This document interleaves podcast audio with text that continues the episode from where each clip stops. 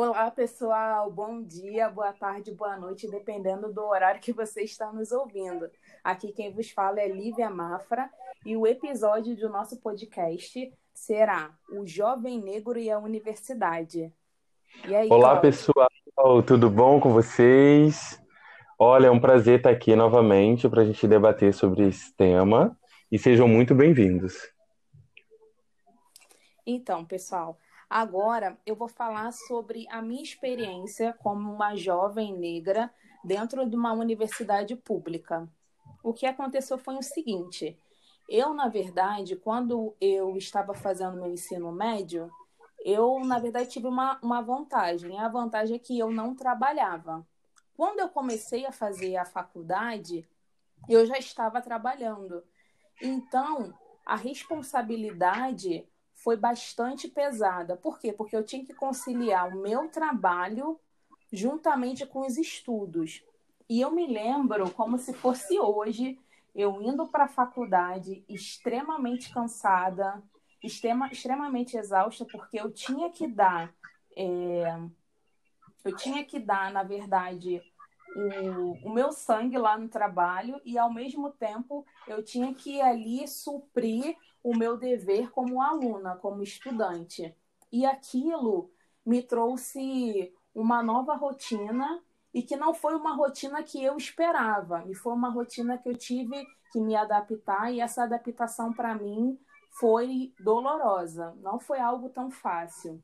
Por quê? Porque eu acordava às 5 e meia da manhã, ia trabalhar e depois do trabalho eu ia para a faculdade. Só que a faculdade e o meu trabalho ficavam em lugar em municípios distintos. Por exemplo, se você mora aqui no estado do Rio de Janeiro, você sabe que o centro da cidade para a Baixada Fluminense é em torno de duas horas, isso quando o trânsito tá bom, né? Porque a gente enfrenta aí a famosa Avenida Brasil. Então, era bastante exaustivo. E, assim, e eu me lembro também que conforme, conforme eu ia lidando com quantitativos de conteúdo, com as disciplinas presentes na faculdade, eu comecei a não ter o rendimento esperado, o rendimento que eu sempre tive. Porque, assim, na escola, na, no decorrer da educação básica, que é a educação infantil, o ensino fundamental e o ensino médio, eu sempre fui aluna nota 10. Ou seja, eu sempre estava inclusa naquele ranking das melhores alunas, eu sempre estava inclusa nos, nos passeios, inclusive eu fui até pro pão de açúcar. Tá? Gente, que delícia! Exatamente, querido. Eu ganhei, Sei meus lá. amados, meus amados, eu ganhei um passeio 0800 pro Pão de Açúcar. Que que é isso? Ponto turístico. É um ponto turístico aí mundial. Que isso? Dá licença, que eu sou importante. E, Muito bom. Então, e quando eu tive que, que, que lidar com essa frustração, aí você vai me perguntar, Lívia, que frustração é essa? Gente, simplesmente eu comecei a reprovar nas matérias, porque eu não tinha tempo de estudar, né? E se você for olhar a grade curricular, por exemplo, de economia, eu estudava matérias que envolviam história, eu estudava disciplinas que tinham matemática pesada, porque, por exemplo, eu lidava com, com, questão de conteúdo. Era cálculo 1, cálculo 2, o 3, as estatísticas, ainda tinha econometria, eu ainda tinha que separar tempo tempo para, no caso, poder ler os textos e, e dar o meu melhor. E mediante isso tudo, eu estava extremamente cansada, então eu não conseguia lidar, ainda tinha que também a responsabilidade do trabalho e, a, e, a, e quando você é um jovem negro, Assim, não existe isso, você chegar ao final de semana em casa e você não fazer as tarefas de casa. Você tem que ajudar os seus pais, você tem que ir no mercado fazer as compras para poder ajudar em casa. Então, não era uma rotina fácil. E eu tive que ver o meu CR não sendo um dos melhores, eu tive que me readaptar. Todos os meus finais de semana eram final, finais de semana é, totalmente voltados para o estudo. Eu, na semana passada, aqui em casa, o pessoal estava olhando mais fotos, eles foram em um lugar aqui no, no, no, Rio, que é bem pertinho, que não é tão longe, né? E eu perguntei assim, eu falei, é, gente, por que eu não tô na foto? Aí a minha irmã falou assim, Lívia, você não estava na foto porque você estava estudando. E eu me lembro, e depois eu fui começar a refletir e eu falei, e eu pensei, nossa, é, inúmeras, inúmeras reuniões de família e inúmeros rolês, e às vezes tinha até pessoas que não entendiam, tinha até pessoas que ficavam chateadas, mas assim, é um ritmo muito mais pesado, porque enquanto os meus colegas que não trabalhavam, eles acordavam, é, enquanto acordava às 5 e meia, eles acordavam, vamos lá, umas 10 horas, tomavam seu café da manhã, tinham tempo de fazer, de, de fazer exercício físico, atividade física, depois eles estudavam, iam com calma para a faculdade, enquanto a gente, né, no caso, devido a essas dificuldades, viviam na correria. Então, realmente, foi uma experiência, assim, foi uma experiência intensa, foi uma experiência punk. Cláudio, vem aí, é, divide aí conosco a sua experiência com relação à, à sua vida acadêmica. Olha, tem muitos pontos parecidos com o seu. Uhum. Por, ainda por cima, quando falamos de CR, né? Oxe. Na época, quando eu entrei na faculdade, né, eu saí de Minas Gerais, uma cidade bem pacata, chamada Ubá, Zona da Mata, e vim para cidade grande, né? Então, era o menino da roça na cidade grande. E quando eu cheguei e eu deparei com uma realidade completamente diferente da minha, dentro de uma visão realmente capitalista, eu fiquei um pouco impactado, sabe? Porque eu passei como bolsista do ProUni para estudar na Gama Filho. E a unidade que eu comecei a estudar foi no Downtown. Então você imagina, né? Fazendo faculdade à noite no Downtown, como era elitizado, né? Eu tinha acesso e contato com CEOs de grandes empresas, que eu fui saber depois que o Dantal ele tem uma parte só de escritórios, então muitos profissionais saíam né, do seu trabalho, já iam fazer a sua graduação na faculdade e ali encaminhavam a sua vida. E chegava assim, quinta, sexta-feira, né, todo mundo juntava os grupinhos e começava, ah, vamos o Outback, vamos tomar um chopp. E eu, assim, bem deslocado, né? Porque o preço do Outback de, uma, de, um, de umas horas no Outback seria o preço, do preço da minha passagem do mês inteiro, né? Que era o que o meu pai tinha condições de me, de me dar. E eu levava o lanche de casa, né? E, por exemplo, tirar xerox dos artigos, dos materiais extras que os professores davam, eu ficava, meu pai, como é que eu vou fazer isso? Eu não tenho dinheiro, então eu pegava emprestado, chegava mais cedo, pegava artigo emprestado, lia o artigo antes da aula, enfim. Foi uma correria, foi, foi difícil essa parte, né? E, mas não durou muito também essa, essa minha vibe de não trabalhar, né? Então, como as coisas apertaram em casa, minha mãe ficou doente, eu fui logo para o mercado de trabalho, né? E assim que você começa no mercado de trabalho, você trabalhando o dia inteiro e tendo que estudar à noite, e a Gama Filho era uma faculdade muito puxada, para quem estudou na Gama Filho sabe disso, né? Que ela era uma das referências em administração na parte financeira e econômica, era muito puxado. Então, meu CR, que eu queria que mantesse acima de 8,5, eu não conseguia. então, era assim, era meio frustrante também, né? Porque era uma correria é, pesada. Eu não tinha preocupação de pagar a faculdade, porque era bolsista do ProUni, mas eu tinha preocupação em ajudar minha mãe que estava doente dentro de casa, né? Então foi, foi estafante, né? Você trabalhar o dia inteiro, chegar à noite, você ter que se dedicar e se entregar. E é isso, né? Você tem todo aquele peso, né, de cobrança que você tem que dar o seu melhor, né? E eu fui muito nessa, nessa onda de eu tenho que dar o meu melhor e, por um lado, foi muito positivo também, né?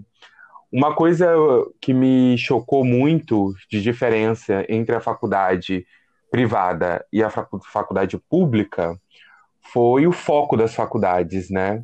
Porque eu vi, como eu passei pela Gama Filho pela Estácio, né? Porque a Gama Filho faliu, aí teve todo aquele processo, me colocaram na Estácio, eu terminei minha faculdade na Estácio. Eu percebi que o aluno que é formado hum, é, nas universidades privadas, muitos são formados com uma capacidade técnica ponto, sem uma capacidade crítica das coisas, né? Essa parte crítica fica mais para o mestrado, para a pós-graduação. E quando eu fui para a universidade, para a UFRJ, quando eu concluí a administração, fui fazer gestão pública, que é o GP10, Gestão Pública de Desenvolvimento, Desenvolvimento Econômico e Social. É maravilhoso esse curso, super indico. Faço, levanto uma bandeira, porque eu amo muito GP10. Eu deparei com a questão das pautas negras, né? Algo que não tinha na universidade privada. E eu falei, gente, em que momento é, eu não, não tive esse contato?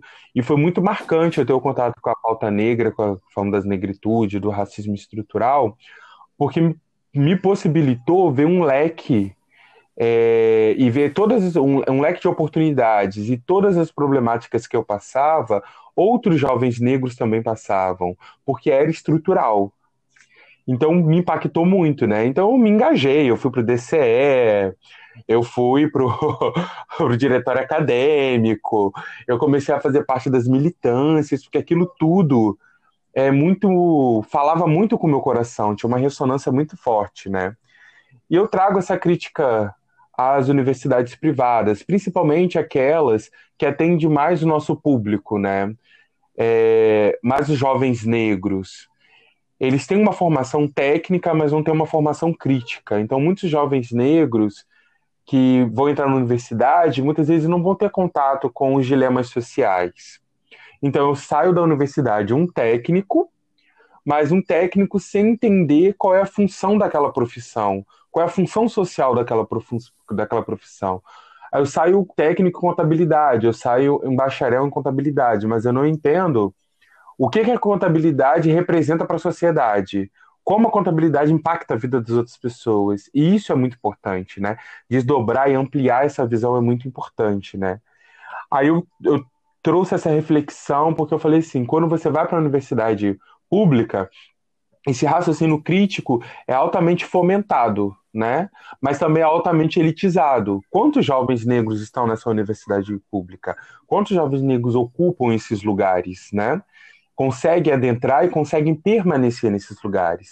O que eu reparei muito, Lívia, é entre a universidade privada e a universidade pública é como esse jovem negro se mantém porque muitos não têm o apoio da família, né? Eu tive a graça de ter o apoio da minha família, do meu pai e da minha mãe, mas muitos jovens negros que saem do Nordeste, que saem de outras regiões do país e vêm tentar a vida, eles vêm sem uma base familiar, mas às vezes não é porque o pai e a mãe não querem dar a base familiar, é porque eles não têm nem esse conhecimento despertado dessa importância.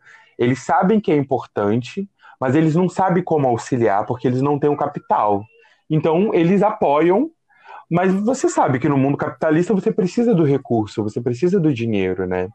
E eu vejo que na universidade privada, muitos jovens negros deixam a universidade no meio do caminho por, por exemplo, não ter dinheiro para pagar a mensalidade da faculdade, porque vai tendo reajuste anual, porque para atrair o universitário, eles colocam lá promoção, 50%, 60%, mas ao longo da caminhada aquele valor vai subindo.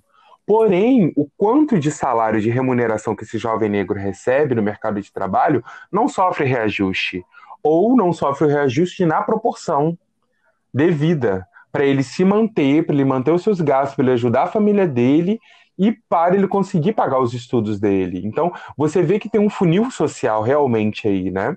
Enquanto, em contrapartida, na universidade pública, você tem algumas políticas públicas de manutenção desse jovem, né, de bolsas, mas também não são todas. É, não contempla tudo, né? Por mais que você tenha alojamento, por mais que você tenha o, o bandejão que você vai se alimentar, igual tem na FRJ, e quando você está com uma dor de cabeça, quando você está passando mal, você não tem um remédio, você não tem dinheiro para comprar um remédio, ou você precisa ver uma peça de teatro, você não tem condições de ir porque não tem condições de pagar o transporte. Então, assim, existem várias outras variáveis, né, que infelizmente não são pensadas e não são computadas, né? E também traz essa dificuldade que eu, como eu sofri do capital, como outros jovens também sofrem, né? E, e, eu achei muito interessante também que na universidade privada, quando eu estava, eu não conseguia escrever nenhum artigo acadêmico, né? Eu lembro que eu queria muito que foi até, até o tema do, do meu TCC, que foi responsabilidade social empresarial. Só que eu queria escrever um artigo antes para criticar uma determinada empresa, né? Porque eu parto do princípio que é o seguinte: a empresa ela gera produtos e serviços, e esses produtos e serviços têm como sua base primária a natureza, os bens naturais que são do coletivo. Então, como uma grande empresa que consome os bens naturais, ela não pensa em dar uma contrapartida social. Né? Será que a contrapartida social da empresa é apenas é, gerar trabalho? Entendeu? E assim, entre aspas, gerar renda dentro de um sistema neoliberal?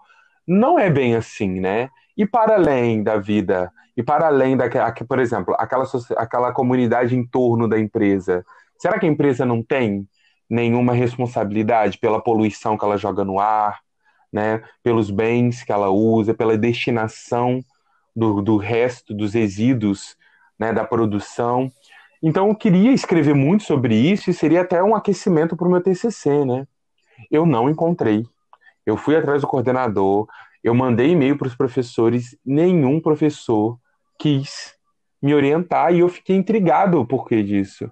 Até eu ouvi de um professor que para que, que eu queria escrever um artigo se eu já ia escrever meu TCC? Que não tinha por que eu escrever o artigo. É, porque era mais importante eu ter que ser avançado. Aqui eu não estou criticando a questão da capacidade técnica. Claro que para você se manter no mercado de trabalho, você tem que ter a capacidade técnica.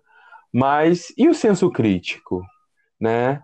E o desenvolvimento cognitivo crítico, tendo, sendo que eu tenho uma base ali, né, no caso da administração, da administração científica, da administração contemporânea, e por que, que eu não posso exercer o meu cognitivo crítico? Né? E também entra nessa questão né, do que o jovem negro, do que o, o negro, ele. Será que ele é apto a fazer críticas? A crítica acadêmica deixa para um, um outro nicho de pessoas fazerem, né? Então eu senti isso muito forte. Né? Então também foi difícil de lidar, porque eu fiquei um tempo um pouco chateado, um pouco baqueado, é, de não ter ali um impulso né, da academia para eu desenvolver um, desenvolver um raciocínio crítico, né? E eu acho muito oportuno, Lívia, a gente trazer essas nossas histórias de vivência, de como a gente entrou na academia, de como foi o nosso trajeto, justamente para incentivar jovens como nós, periféricos, né? Que, primeiro, vocês têm capacidade de passar por isso tudo, ou até um pouco mais, que segundo, a estrutura é racista, sim. A estrutura ela coloca muitos empecilhos para que você não consiga, mas você tem que ter uma perseverança, você tem que ter uma garra para você conseguir furar essa bolha e sair da estatística de um jovem negro morto e assassinado por uma bala, entre aspas, perdida, que na verdade é uma bala achada, né? Então, a gente, com, com esse podcast e com esses exemplos da nossa vida, a gente está tentando trazer para vocês uma ressonância, né? Porque faz parte da nossa ancestralidade o espelhamento. Né? O mais velho traz o conhecimento de vida e, e, esse conhecimento de vida ele é espelhado no nosso dia a dia, né? A gente através do que os mais velhos, dos que os griots passaram, a gente pode entender e ter uma sabedoria, um posicionamento melhor nas nossas vidas, né? Então a gente espera que esses exemplos para vocês sejam exemplos palpáveis, que falem no coração de vocês e eu, no caso, é, eu fico muito feliz de estar podendo falar com vocês é, todos esses exemplos de tudo que eu passei, porque não foi fácil, mas hoje eu vejo quanto quão recompensador foi e é, a cada dia está crescendo nessa minha caminhada acadêmica, científica e de conhecimento cognitivo. E você, Lívia, o que, que você acha? Olha, Cláudio, eu concordo com vários pontos que você levantou. E dentre os pontos, assim, que eu acho que impacta muito também é a questão financeira. Porque, pessoal, é, agora é, a gente tem até um pouco mais de acesso aos PDFs, né? Mas uns anos atrás, tudo era Xerox. Exatamente. E assim, Eu, eu tenho inúmeras folhas até aqui, aqui na minha casa guardadas, porque eu paguei tão caro que para mim é como se fosse um livro de uma de um best-seller, sabe? Então fica acautelado aqui, porque realmente e eu várias vezes também, assim, aí talvez vocês vão pensar, ah, Lívia, mas você já trabalhava. Sim, mas eu várias vezes é, lidei com, com, os meus colegas que não tinha dinheiro da passagem, mesmo recebendo o, a questão do auxílio, né? Do, das políticas públicas uhum. que são implementadas, mas não tinha dinheiro de passagem. Às vezes, gente, é, a janta que é oferecida. No caso, vou falar janta porque, no, no é, devido à minha experiência, eu, eu, era do turno da noite, né? Uhum. Então, a janta é oferecida num determinado horário. Se você não chega naquele horário, se você foi trabalhar, se você foi, às vezes, fazer um estágio, e se, e se tem algum trânsito, que, no, que aqui no Rio tem bastante, se você chega atrasado, você não janta. Então você pa passa, você praticamente assiste aula com fome. Então várias vezes as pessoas, eu vi assim, quantas vezes assim, sabe, eu tava trocando uma ideia com a pessoa, tava ali lanchando, eu via que a pessoa queria, sabe, o lanche oferecia. Quando a pessoa às vezes com dificuldade até para poder obter o material, né, de uhum. estudo. E ainda tem um outro fator. É, nós moramos num estado onde o custo de vida também é um custo de vida alto, né? Então não é todo mundo que tem é, recursos financeiros para se manter estudando. É, e nós realmente nós somos os, os, os, que estamos fora da curva, né? Nós somos a, a exceção e nós somos sim resistência. E referente a, a essa questão, o Cláudio também comentou sobre essa questão do senso crítico, e para mim na faculdade foi um divisor de águas foi, rompeu barreiras, porque eu comecei a, a enxergar as causas sociais com mais clareza, né? Porque tem muitas pessoas que é, demonizam as causas sociais. Ah, isso aí é coisa de uhum. gente de é mimimi, isso é coisa de gente que reclama de tudo, mas não. É coisa de de esquerda. Uhum, uhum. Sim, eu fiz várias, eu tive a oportunidade de fazer várias disciplinas, eu tive a oportunidade de conversar, de ter contato com pessoas, né, que, que, que fazem parte de coletivos, estão à frente da, das causas sociais e também das causas negras. E para mim foi, um, foi, foi de extrema importância ter esse contato.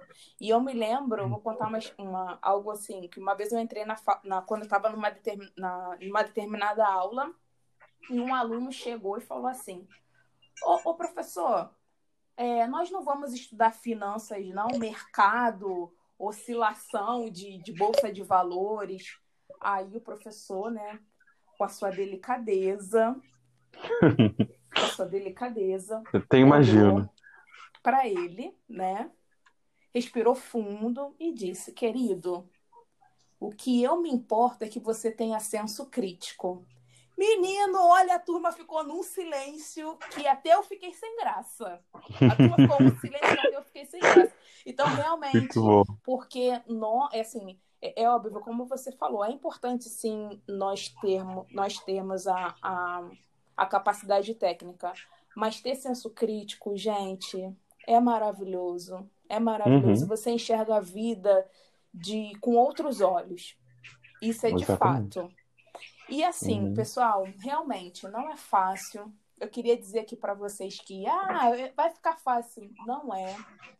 Realmente, é, nós enfrentamos muitas dificuldades, é, nós encontramos muitas barreiras, mas a dica que eu dou é se acalme, mantenha o foco, se organize e não desista.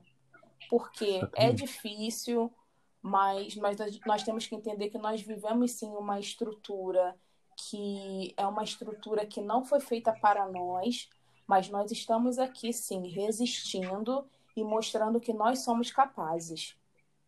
Exatamente, é aquilo, né? Seus ancestrais venceram e passaram mais de 400 anos de escravização, né? Permaneceram como um povo unido então nós temos existência no nosso DNA, entendeu? Então a gente tem que se manter de pé, tem que se manter firme e tem que ter um objetivo, vamos traçar o objetivo, né? E quando furar a bolha, não esquecer das suas origens. Por favor. como diz Fanon, como diz Fanon, não vamos embranquecer, hein, pessoal? Por favor, por favor, hein? Por favor, não se esqueçam dos seus irmãos. Exatamente. Então agradecemos a audiência de vocês nesse nosso Muito podcast. obrigada. Muito obrigado, gratidão a todos pela escuta, gratidão a todos pelo acolhimento das nossas palavras. Esperamos que essas palavras sejam luz no coração de vocês, né? Que seja a luz que vai tirar de muitos o tampão da visão, né? Para enxergar novas possibilidades, novas formas de ver, novas formas de, de existência, de entendimento da sociedade, tá bom? Nós estamos, vou convidar vocês presentes nas principais plataformas né, de compartilhamento dos podcasts, ok? Nós temos o Instagram, que é arroba Negras. Estamos no YouTube também, que é arroba. Então, peço a vocês que curtam, que compartilhem, que comentem, que tragam suas experiências, porque isso é conjunto, é colaborativo. Então é muito importante para nós termos os feedbacks de vocês, ouvir as histórias de vocês e poder compartilhar e comungar todo esse conhecimento, tá bom? Para fortalecer a nossa comunidade. Muito obrigado. Muito obrigado, pessoal. Muita luz.